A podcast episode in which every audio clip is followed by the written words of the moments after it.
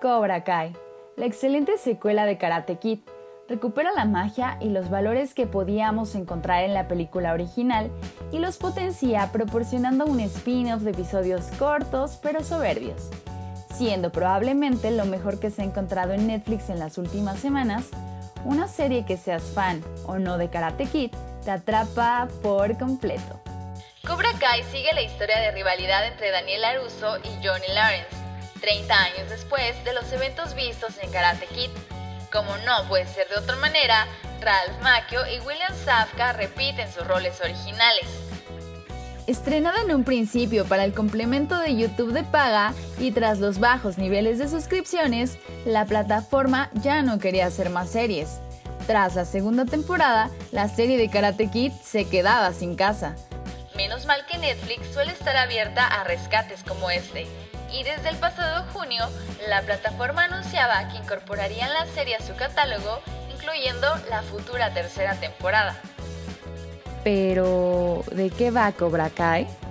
Tomando como base la exitosa franquicia de la década de los 80, la nueva producción creada por John Horwitz vuelve a entregarle los roles protagónicos a los dos rivales en sus versiones adultas, Johnny Lawrence y Daniel LaRusso.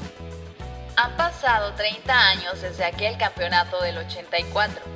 Johnny Lawrence no se encuentra en el mejor momento de su vida, por lo que decide abrir el dojo Cobra Kai para retomar el camino.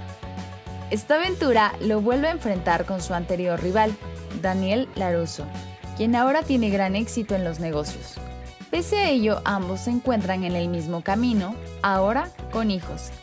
Robbie de Lawrence y Samantha de Laruso, al lado de Miguel Díaz y Tori, quienes formarán parte de un círculo amoroso entre puñetazos y patadas con el fin de encontrar el equilibrio en sus vidas.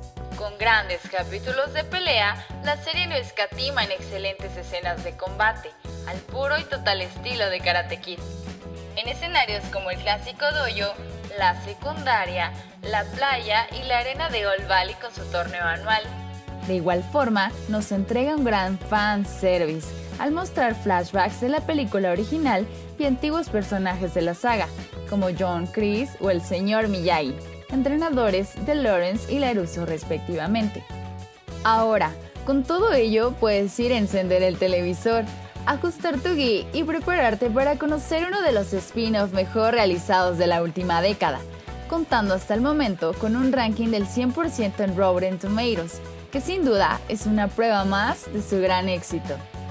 Desde Ciudad Frecuencia, yo soy Yats Aguilar y esto fue Entrada Libre.